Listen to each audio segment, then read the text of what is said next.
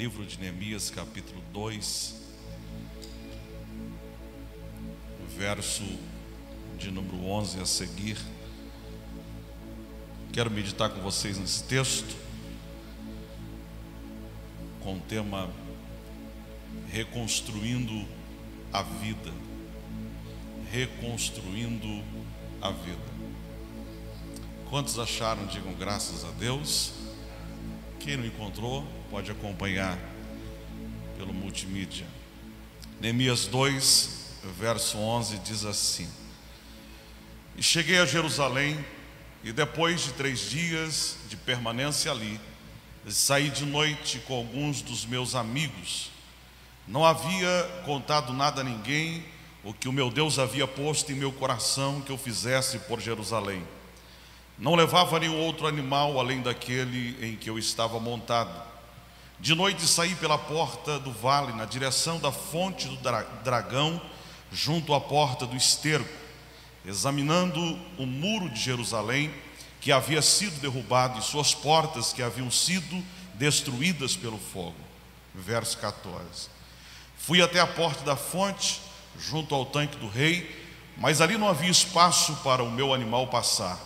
Por isso, subi o vale de noite, examinando o muro, e finalmente voltei e tornei a entrar pela porta do vale.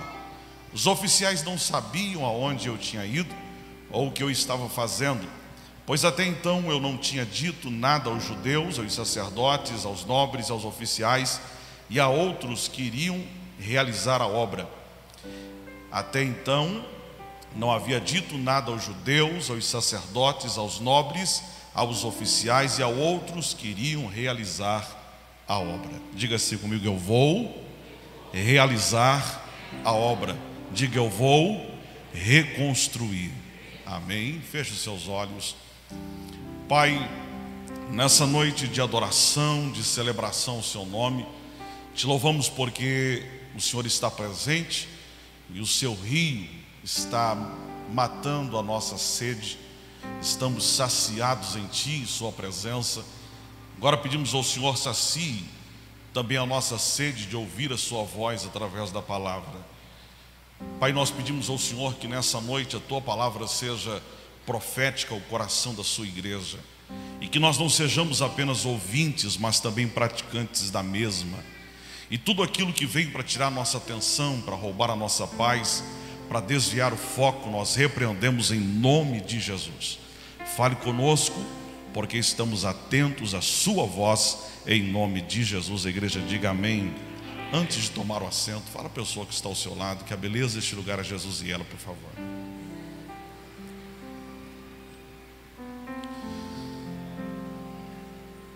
Queridos, todos vocês estão acompanhando as últimas notícias. Eu creio que o que mais a gente tem visto na televisão são as notícias com relação à Rússia e à Ucrânia. Alguns estão alardeando que estamos próximos de uma terceira guerra mundial, e por esta razão, muitos de nós estamos atentos àquilo que está acontecendo naquela região do mundo. Uma guerra onde um país com um sistema bélico, uma capacidade bélica enorme, uma potência mundial em questão bélica, em questões de guerra, lutando contra um país extremamente pequeno e sem capacidade de guerra, de guerrear. É até que injusta essa guerra. Na verdade, toda guerra é injusta, porque quem sempre sofre são os civis, a população. Mas o que eu tenho visto, a maioria dos comentaristas de guerra, professores de história dizendo é que a Ucrânia vai levar depois desta guerra em torno de 10 anos para sua reconstrução. 10 anos para reconstruir a estrutura do país, a estrutura material, prédios, a infraestrutura. Mas e para a reconstrução emocional do seu povo? Sua população. Quantos anos vai? Dez anos reconstrói o material e o emocional. Quantos anos o país vai demorar para reconstruir as emoções dos seus, dos seus habitantes. Eu sei que para reconstruir alguma coisa não é fácil. Depois de um tempo de tiroteios e de prédios destruídos, a reconstrução sempre demanda, sempre exige uma boa administração. É necessário bons administradores para reconstruir um país pós-guerra. Nós podemos ver alguns países uh, do continente africano que são países que estão vivendo momentos pós-guerra e que até hoje não conseguem se levantarem porque não têm bons administradores e que é, liderem essa parte de reconstrução. Muitos países, por exemplo, a Etiópia. A Etiópia é um país que vive um período pós-guerra de anos e até hoje não conseguiu se reerguer. Então, reconstruir não é fácil. Mas falando também, agora metaforicamente, falando de vida, reconstruir vidas também não é fácil. E nós estamos ainda sofrendo um período de guerra guerra contra um vírus, guerra contra uma crise financeira. Estamos nesse período e a grande pergunta que a gente faz é como reconstruir as nossas vidas nesse tempo. Como que eu me levanto? Como que eu reconstruo? Como que eu conquisto de novo aquilo que eu perdi? Aquilo que a crise levou embora, aquilo que o problema financeiro, o problema é, de saúde pública levou embora, como que eu vou reconstruir minha vida? Como recomeçar? É, como que eu reconstruo isso? E a gente quer pensar um pouquinho sobre essa temática na noite de hoje e tentar mostrar a você que é possível reconstruir sua vida sim, mesmo que a sua vida esteja em cacos, mesmo que a situação que você viu foi tão forte que reduziu você ao, ao pó. Eu creio num Deus que reconstrói vidas a tal ponto da Bíblia nos dizer no, nos Salmos que do pó, do monturo, do pó, ele levanta, ele ergue o necessitado e o faz assentar entre os príncipes deste mundo. Então eu profetizo nessa noite, não sei como você está, mas haverá um tempo de reconstrução na sua história em nome de Jesus. O texto que nós lemos nessa noite, todos vocês é, conhecem parte desse texto, da história desse texto. O pano de fundo de Neemias inicia no ano 587 a.C., quando Nabucodonosor, rei da Babilônia, invade o reino de Judá e leva consigo os cativos de Judá. Os habitantes de Judá leva cativos, melhor dizendo, leva eles cativos para a Babilônia. E eles ficam um período de 70 anos na Babilônia. 70 anos os habitantes de Judá, de Jerusalém, ficam cativos na Babilônia, servindo a Nabucodonosor. 70 anos depois, Ciro invade a Babilônia, conquista e destrói o Império Babilônico. Então Ciro vai libertar o povo de Deus por causa de uma profecia dita por Isaías 200 anos antes. Então Ciro liberta o povo de Deus. Porém, há uma relutância do povo de Deus em voltar para Jerusalém. O povo está livre, mas o povo não quer voltar. E já preguei esses dias sobre isso, que era necessário alguns profetas serem usados por Deus para exortar o povo, o povo retornar para Judá, retornar para Jerusalém. E anos depois, um grupo de pessoas voltam com Zorobabel. 60 anos depois que Zorobabel volta, Esdras vai voltar também para reconstruir a a lei moral, a lei religiosa da nação de, de, de da nação de Israel, da nação de Judá. Aproximadamente 13 anos depois que Esdras volta e reconstrói a parte religiosa de Israel, Neemias vai voltar também. 13 anos depois, Neemias volta. Neemias, até então, ele trabalhava junto ao rei naquele período, era um escravo, mas mesmo sendo escravo, ele tinha algumas regalias, ele era copeiro do rei ele servia ao rei. E diz a Bíblia então que 13 anos depois, Neemias volta, e Neemias volta com o propósito de reconstruir os muros da cidade, as portas da cidade, e também de promover uma organização política na cidade de Jerusalém e todo o reino de Judá. Essa é a proposta de Neemias em seu retorno para é, Jerusalém. E a Bíblia então nos diz que Neemias retorna, ele começa o processo de reconstrução, e aquilo que demoraria anos, em 50 dias, Neemias reconstrói a cidade. Diga-se comigo aquilo que iria demorar anos, digo, meu Deus, fará um milagre na minha vida que eu vou reconstruir antes do tempo, em nome de Jesus. Amém?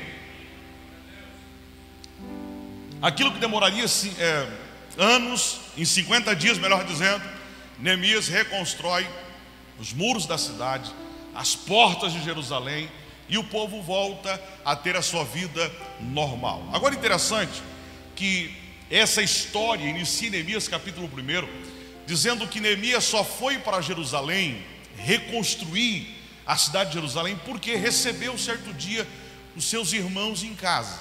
Os irmãos vieram de Jerusalém fazer uma visita para ele, e nessa visita ele questiona, ele pergunta: como é que estão os moradores de Jerusalém? Como é que está o povo da nossa cidade, da nossa nação, o povo de Judá? E os irmãos dizem a ele: olha, a nação está destruída, Vivemos um período de ruína, os muros estão derrubados, as portas estão queimadas, há fome em Jerusalém, há muita gente morrendo. E diz o texto que após ouvir isso, Neemias recebe o impacto da mensagem, da notícia.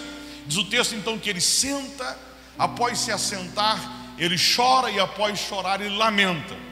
E ele passa é, por quase quatro meses orando, do mês de Nissan até Quisleu ele passa falando com Deus, aproximadamente quatro meses, de novembro a março. Ele passa um tempo orando, falando com Deus. E certo dia, quando ele vai servir ao rei como copeiro, diz o texto que o rei olha para ele e fala assim: Neemias, você não está legal, cara. Eu olho para você e vejo que você não está bem. Alguma coisa errada está acontecendo contigo. Revele aí o coração para o rei. Diz o texto que Neemias fala assim: Poderia eu estar bem?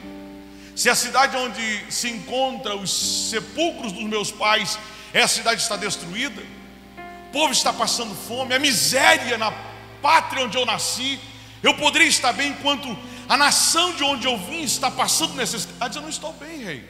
Aí o rei fala assim: o que você quer que eu faça?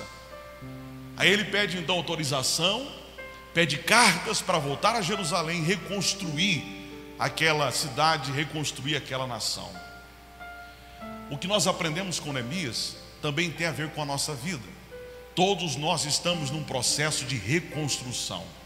E eu pergunto a você o que você quer reconstruir na sua vida hoje? Quem sabe é o seu casamento? Quem sabe é a sua vida profissional? Quem sabe é a sua vida com Deus? Você quer reconstruir alguma coisa? E como é que você vai fazer isso? O texto nos ensina nessa noite como reconstruiremos as nossas vidas.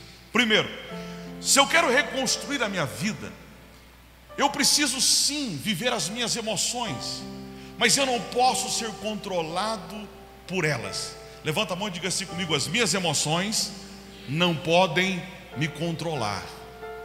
Olha para o irmão e fala para ele assim: chore menos, irmão. Diga assim, mas chore. chore menos, mas chore. Pastor, se eu quero reconstruir a minha vida, o que eu faço?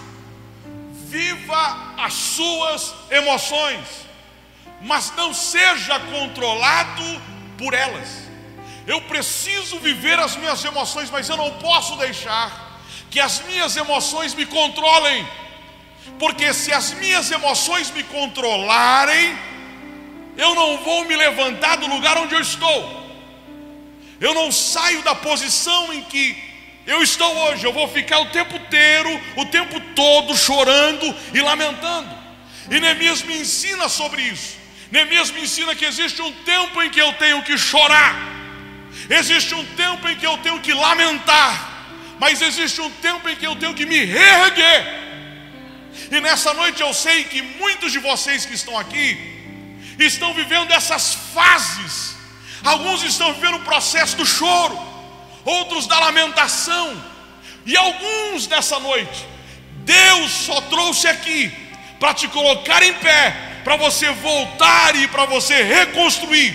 Existe um tempo, um tempo em que eu choro e um tempo em que eu me levanto. E eu profetizo, não é para todos, mas para alguns. Chegou o tempo de Deus te levantar. Chegou o tempo de Deus te colocar de pé. Chegou o tempo em que Deus vai reerguer você. E você vai reconstruir a sua vida. Olha o texto. Verso 2 do capítulo de número 2 do texto que lemos, diz assim: Então o rei me disse: Por que está triste o teu coração? Você não está doente. Não é isso senão tristeza de coração. O rei chega para Neemias e fala assim: Neemias, você não está legal. Alguma coisa está acontecendo contigo. Neemias, você não está bem. Agora a pergunta que eu faço a você: era para Neemias estar de que forma aqui no texto? O cara recebe os seus irmãos, uma notícia extremamente triste. Ele passa a vivenciar, porque ao receber os irmãos, ele vivencia aquilo que aconteceu há 70 anos atrás. Ele passa a vivenciar o luto que ele já havia vencido, porque os pais estavam mortos. Mas quando os irmãos chegam e falam para ele que a cidade está destruída, a primeira coisa que ele pensa é na morte do pai, dos pais. Ele diz assim: Ah, a cidade dos meus pais, aonde estão os sepulcros dos meus pais, está destruído. Ou seja, quando os irmãos trazem a notícia para ele, ele volta a pensar em quem já morreu. Agora a pergunta que eu faço a você era para Neemias estar de que forma aqui no texto? Era para ele estar triste mesmo. Então não é pecado, não é errado você estar triste. Vivemos uma cultura onde a gente precisa mostrar que estamos bem. Sim ou não? A gente precisa mostrar para todo mundo que estamos bem. Aí você fala, você está com a alma arrebentada. Alguém fala assim, benzinho, vamos tirar uma foto e você coloca um sorriso de um canto do outro, da orelha. Aí tira uma selfie. Nós não estamos bem, mas tentamos passar para os outros que estamos, porque a sociedade, esse período que vivemos, exige isso de nós. É a ditadura da felicidade, onde todos precisam mostrar que estão bem, mas nem sempre é assim. Nós cansamos de pregar no face a face que o homem é feito corpo, alma e espírito, e a alma fala de emoções, de tristeza. Então existe um tempo em que eu vou ficar triste, um tempo onde eu vou chorar, e isso é normal. Choro para o homem é normal, é comum, é, faz parte da vida. Eu disse um tempo desse atrás aqui na igreja que eu recebi a ligação de uma irmã um dia de madrugada, e a irmã me disse assim: Pastor, meu pai está morrendo no hospital lá em São Paulo. E eu estou extremamente entristecida, pastor. Eu não paro de chorar. E eu disse assim, mas conte um pouquinho do que está acontecendo. Ela disse: Meu pai pegou o Covid, foi levado para São Paulo, melhores médicos, melhor atendimento, mas meu pai está morrendo e eu não tenho tempo de ir lá abraçá-lo, eu não posso ir lá abraçá-lo, eu não posso beijar meu pai que está morrendo, pastor. Será que eu estou com falta de fé? Será que eu estou em pecado e está tão triste assim? Eu disse, minha irmã, eu estaria aqui extremamente preocupado se a senhora tivesse me ligando dizendo assim, pastor, meu pai está morrendo, eu estou feliz. Pensa numa mulher feliz, pastor, sou eu. Meu pai vai morrer logo, logo, eu estou feliz, pastor. Eu até vou convidar as minhas amigas, vou comprar uma Coca-Cola, vou é, assar uma carne, fazer um bolo, vamos comer o negócio, porque meu pai morrerá amanhã. Eu ia dizer para a senhora, irmã, a senhora ficou louca, o negócio para a senhora é o hospital psiquiátrico. A senhora não está bem. Se a senhora está chorando, parabéns, querida, você é ser humano, e ser humano chora, fica triste. Ser humano se clausura, se ostraciza, mas eu não posso ficar a vida inteira assim. Eu vim pregar para você, para dizer para você que as lágrimas que você tem derramado mostram que você é humano, mas eu vim dizer para você também que você não pode passar a vida inteira dessa forma. Tem um tempo em que você chora, mas tem um tempo em que você se levanta, enxuga as lágrimas, sacode a poeira e dá a volta por cima para glória do nome do Senhor, o teu Deus. Existe um tempo de chorar e existe um tempo de se alegrar. É Eclesiastes capítulo 3. Para tudo tem um tempo determinado, um tempo em que eu choro e um tempo em que eu vou sorrir. Então olha para o irmão e fala assim: até o seu choro Deus entende. Agora note aqui. E aqui eu entro no texto um pouquinho com você. Presta atenção. Neemias não é paralisado pelas suas emoções. Ele estava triste, mas mesmo triste, ele estava servindo ao rei. Vou repetir isso aqui. Neemias não era paralisado pelas suas emoções. Triste estando, mesmo assim, ele pega o copo de vinho na mão, porque era copeiro e servia vinho para o rei. Ele pega o copo, a taça e vai servir ao rei. Coração arrebentado, a alma empalada, a alma ferida, a notícia que recebeu me colocou no chão, mas mesmo assim eu não saio da presença do Rei, eu nasci para servi-lo. Eu abro um parênteses porque não é mensagem. Alguns de vocês estão igual a Neemias, iguais a vieram aqui, a alma ferida, arrebentada, coração empalado, transpassado, mas mesmo assim você está aqui dizendo, mesmo mesmo ferido, mesmo machucado, eu não saio da presença do Rei, porque eu nasci para servi-lo, eu nasci para servi-lo, eu não saio da presença dEle, mesmo com a alma ferida, o copo, a taça está nas minhas mãos, eu estou diante do Rei, o Rei olha para mim e sabe que eu não estou bem, mas mesmo não estando bem, eu me apresento diante do Rei para servi-lo.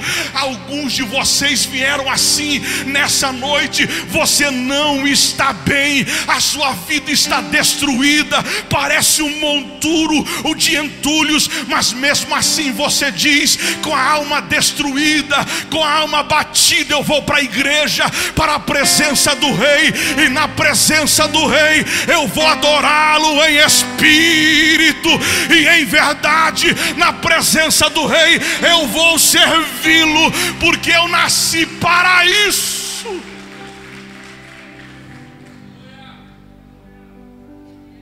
Alguns de vocês, se eu for parar para dar a você a oportunidade de contar o seu testemunho, todo mundo vai chorar com você.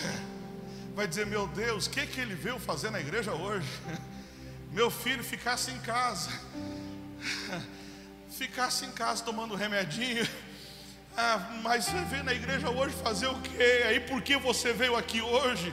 Quem sabe quando o pastor começou a cantar, nem forças para cantar você teve, nem forças para ficar em pé. Aí quem te olha diz assim: está em pecado, está errado, alguma coisa está acontecendo sim. Não conhece a sua história, mas mesmo sem forças para expressar alguma coisa diante do rei, você está aqui, assentado no meio desse povo, coração arrebentado, mas está aqui dizendo: Eu não saio da presença do rei, mesmo ferido, mesmo machucado, mesmo sangrando, alma destruída, eu não saio da presença do rei, porque na presença do rei eu sei que a qualquer momento o rei se levanta e libera sobre mim uma palavra e assina um decreto em meu favor. Ei, nessa noite eu vim profetizar, não para todos, mas para alguns. Alguns de vocês entraram aqui, mesmo destruídos, mesmo arrebentados, vieram nessa noite aqui. Então eu profetizo: existe um decreto do rei sendo assinado nos céus ao seu favor. Existe uma palavra sendo liberada por Deus ao seu favor. Neemias, tacinha na mão. Imagina os outros copeiros, você vai para onde, Neemias? Vai fazer o que, cara? Fique em casa. Fique em casa, se tranque, fale para o rei que você está doente. Vai servir o rei? Não, não, eu vou, eu vou servir. Eu vou servir ao rei, porque eu nasci para isso. Ah, propósito da minha existência é este: mesmo ferido, mesmo triste, eu me apresento diante dEle. Mesmo triste, você está aqui. E você está aqui, sabe por quê? Porque você nasceu para servir o Rei. Você nasceu para servir o Rei. Então, se você nasceu para servir o Rei, levanta a mão comigo e cante assim comigo. Diga assim: para te adorar. Pera, pera, pera, pera, pera. Para adorar quem? Quem? Quem? Pera, pera, pera. Para adorar quem? Neemias fazia o quê? Servia quem? Então vai lá. Para te adorar. Levante a mão, cante. Foi que eu nasci.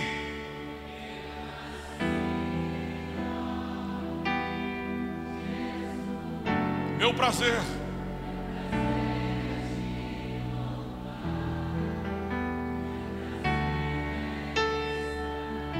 Nos átrios. Alabaxérias.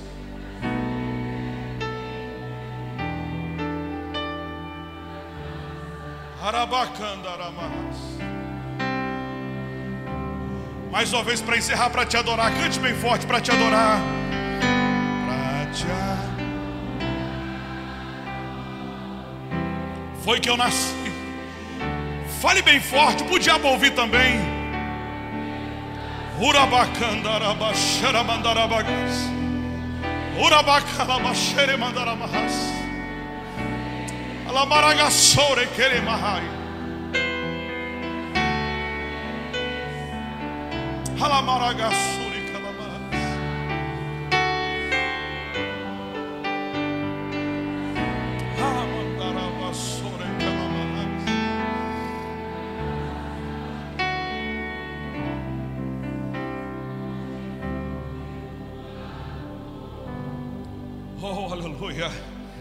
Oh, aleluia. Oh, aleluia. Oh, aleluia. Oh, aleluia. Se você veio servir ao Rei com as mãos levantadas, adora Ele. Pelo menos por 30 segundos, adore o Rei. Adore o Rei, adore o Rei, adore o Rei. Pelo menos por 30 segundos, expresse sua adoração. Dê o seu melhor glória a Deus nessa noite. Adore ao Rei. Você nasceu para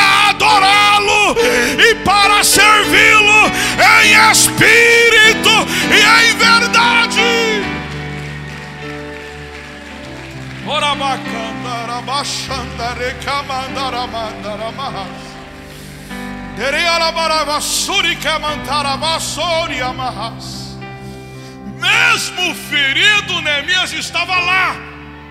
Mesmo machucado, Neemias estava lá. Mesmo entristecido, Neemias estava diante do rei. Em outras palavras, Neemias dizia: Eu vou esquecer por alguns segundos as minhas dores e eu me apresento diante do rei para servi-lo. Agora olha aqui. Aí eu sou apaixonado no texto. Ele se apresenta para o rei Paulo. Aí o rei fala assim: Eu te conheço, cara. Anderson, rei fala assim: Eu te conheço, cara. Você não é assim. Você não é assim. Você não é desse, do jeito que você está aqui hoje. Você não é assim, cara.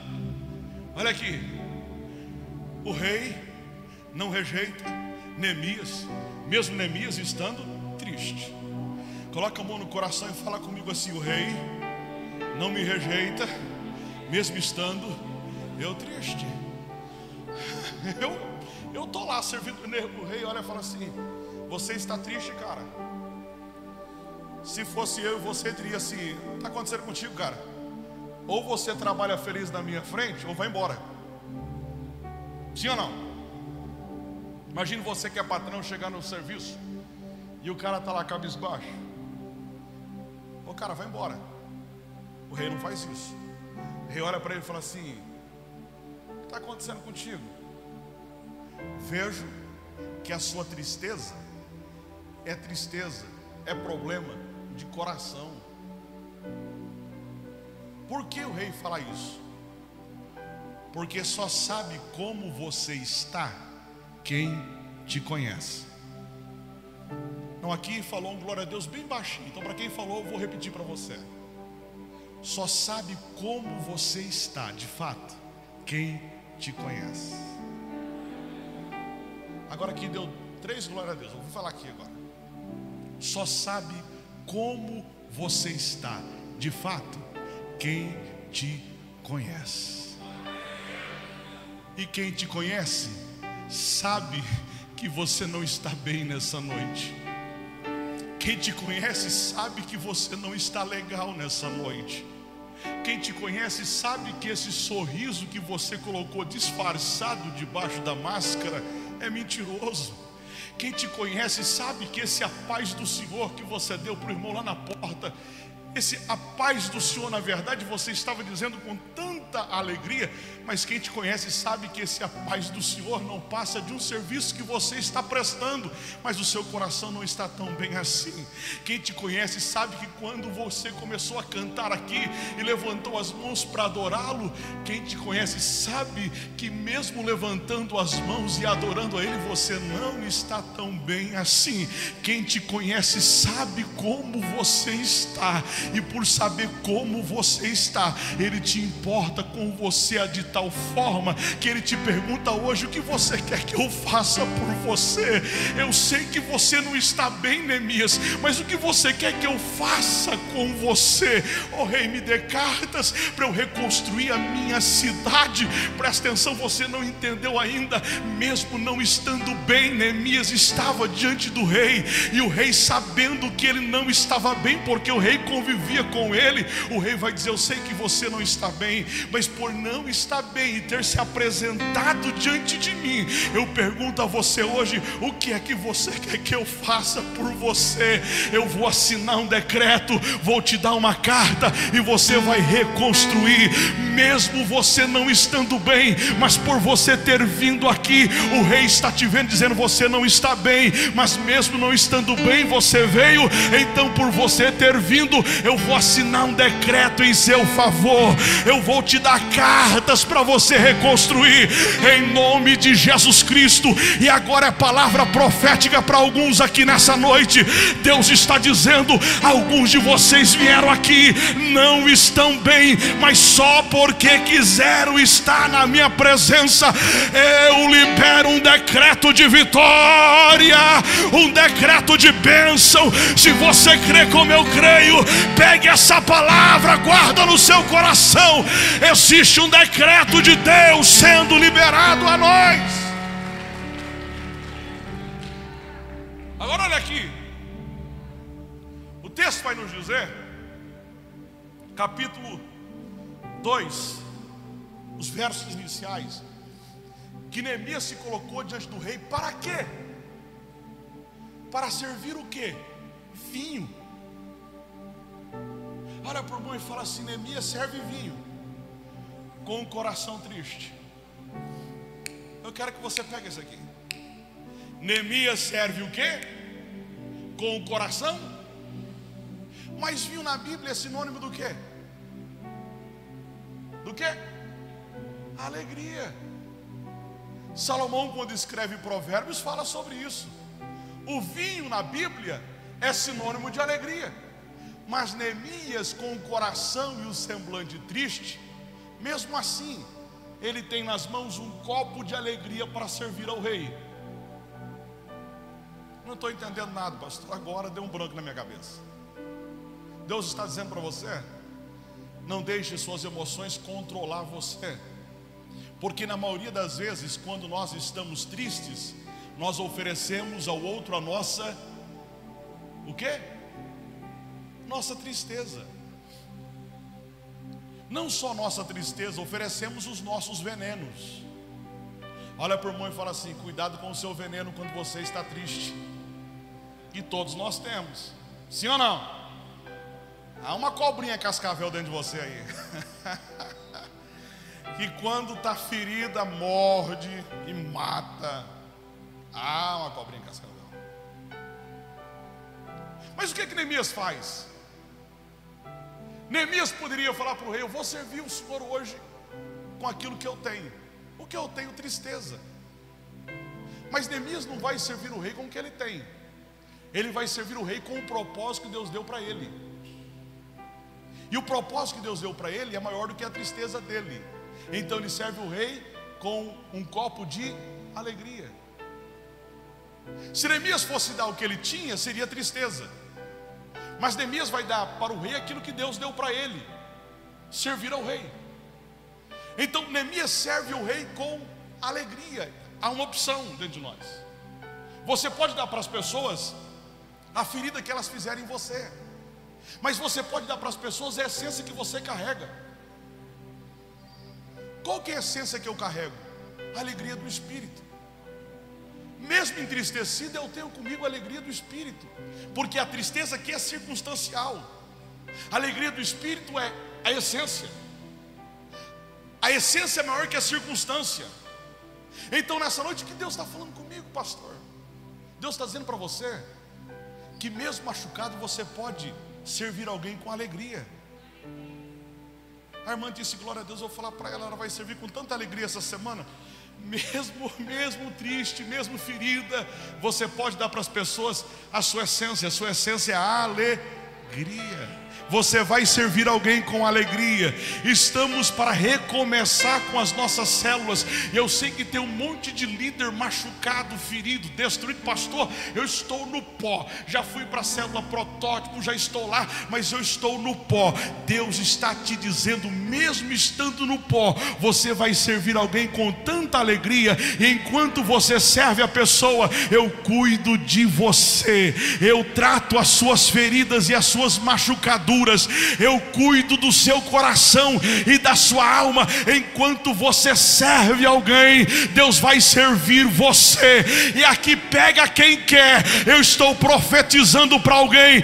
Enquanto você serve alguém, Deus irá servir você. Enquanto você abençoa alguém, Deus irá abençoar você.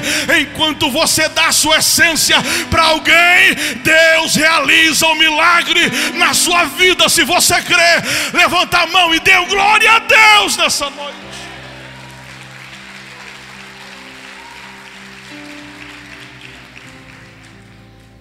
Aí eu vou encerrar, pastor, mas eu estou tão triste, mas nessa noite eu profetizo. Início, primeiro domingo de março, eu profetizo sobre sua vida, João 16, 20. Coloca para nós lá, rapidinho, João 16, 20. Olha que diz o texto. Coloca a mão no coração e fala assim comigo: essa é para mim. Olha como fala assim, para você também, irmão. Olha que diz o texto. Digo que certamente vocês chorarão. Quantos que estão chorando aqui? Tem uns irmãos corajosos. Quantos que estão chorando aqui de graças a Deus? Sou ser humano, chora então, irmão. Digo certamente vocês chorarão, se lamentarão, e o mundo se alegrará. Olha como fala assim: tem muita gente sorrindo das suas lágrimas. Enquanto você chora, muita gente sorri da sua desgraça. Mas o mundo se alegrará. Vocês se entristecerão, entristecerão, mas a tristeza de vocês se transformará em alegria. Eu vou repetir a parte final. Mas a tristeza de vocês se transformará em alegria. Deus está falando com alguém, é o seu momento de tristeza, vive esse momento, mas entenda que essa tristeza tem tempo contado, tem data marcada, porque eu vou transformar essa tristeza em alegria. Então sorria debaixo da máscara, olha bem para o irmão que está aí ao seu lado, ei.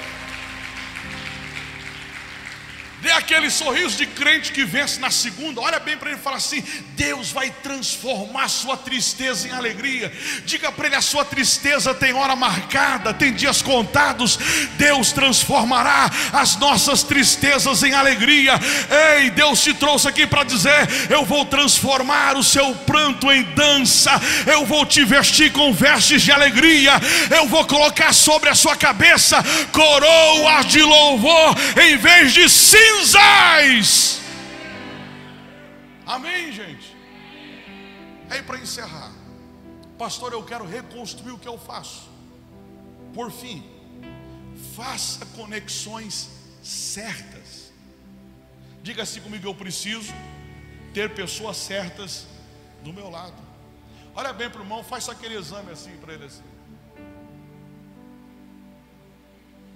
Agora pergunto para ele assim: Você é a pessoa certa para andar comigo?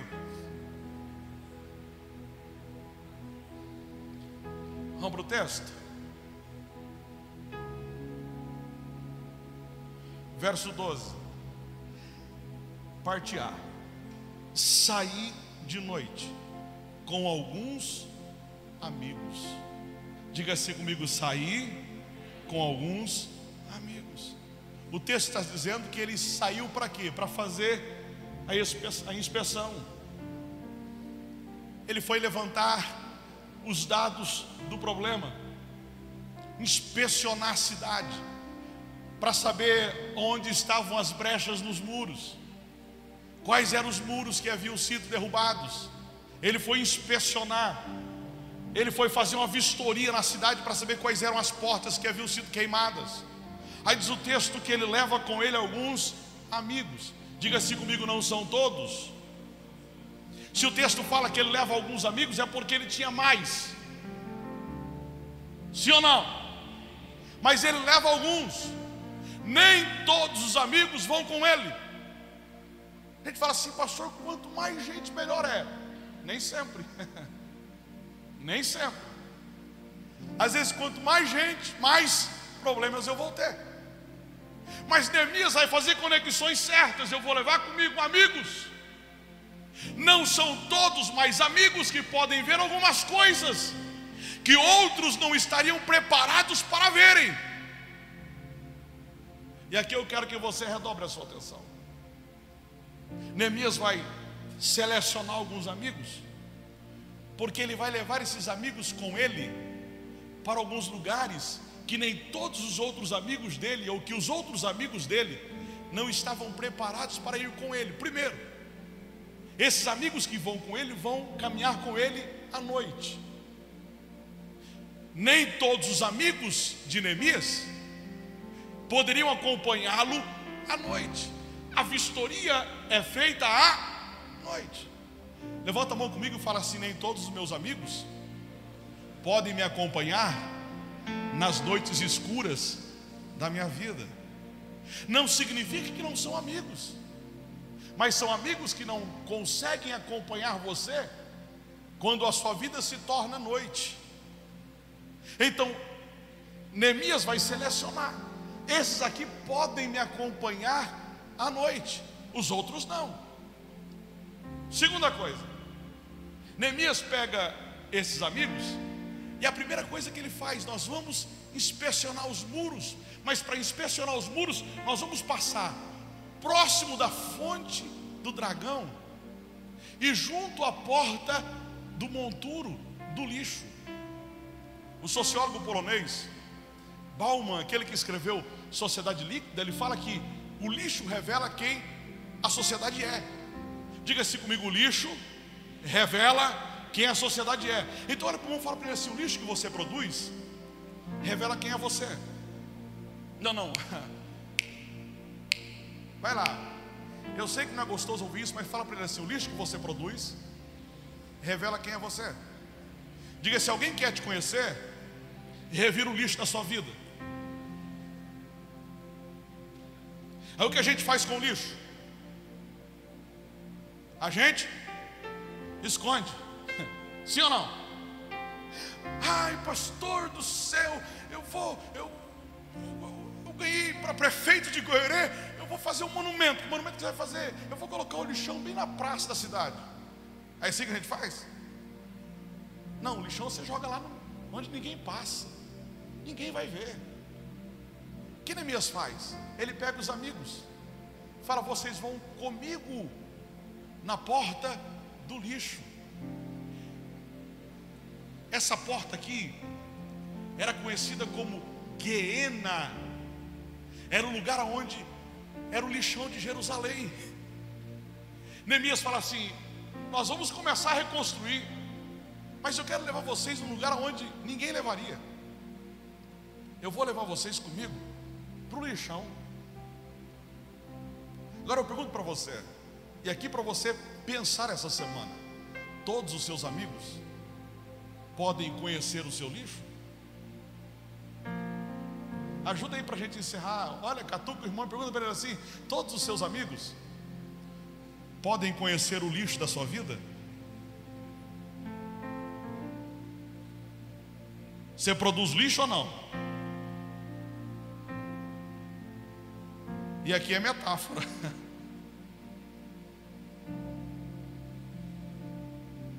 Neemias faz o seguinte: eu tenho muitos amigos, mas nem todos podem saber o lixo que eu carrego, que eu vivo.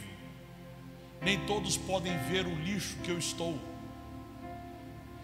Então diga assim comigo: eu não posso revelar o meu lixo para algumas pessoas. Se coloque em pé.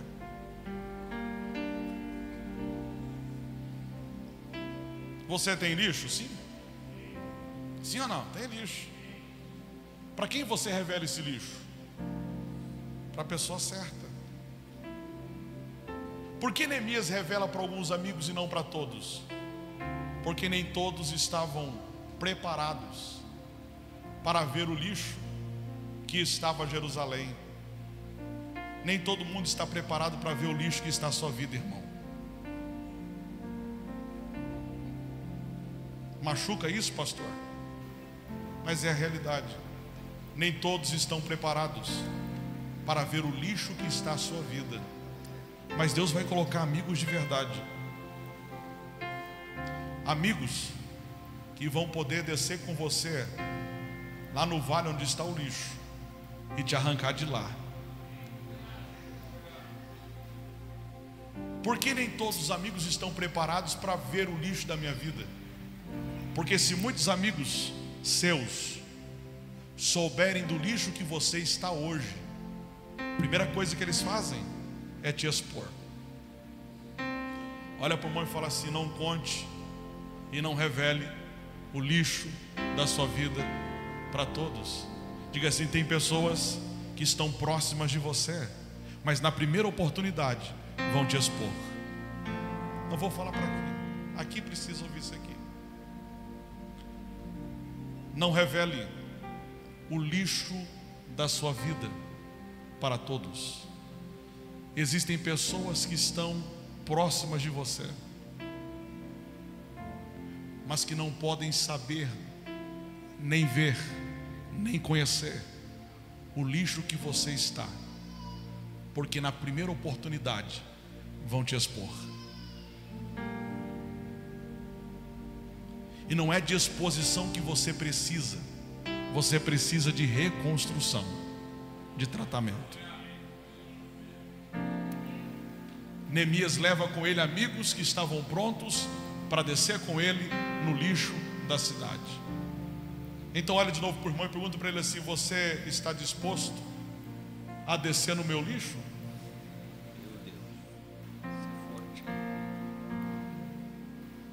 Sabe qual é o amigo de verdade? Deixa eu conversar com você um pouquinho, encerrando já. Sabe qual que é o amigo de verdade que a gente tem? Aquele que senta com a gente no lixo da nossa vida e não te expõe, mas senta com você lá. Não vai participar daquilo que você está participando, mas vai te aconselhar.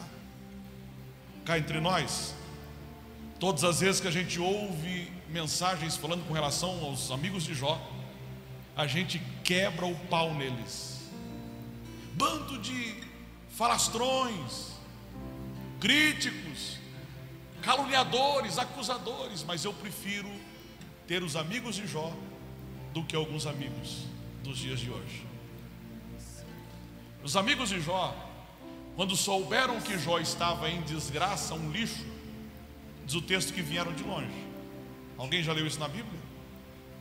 Fizeram o quê? Se assentaram com Jó nas cinzas. Aleluia. E a gente fala mal deles.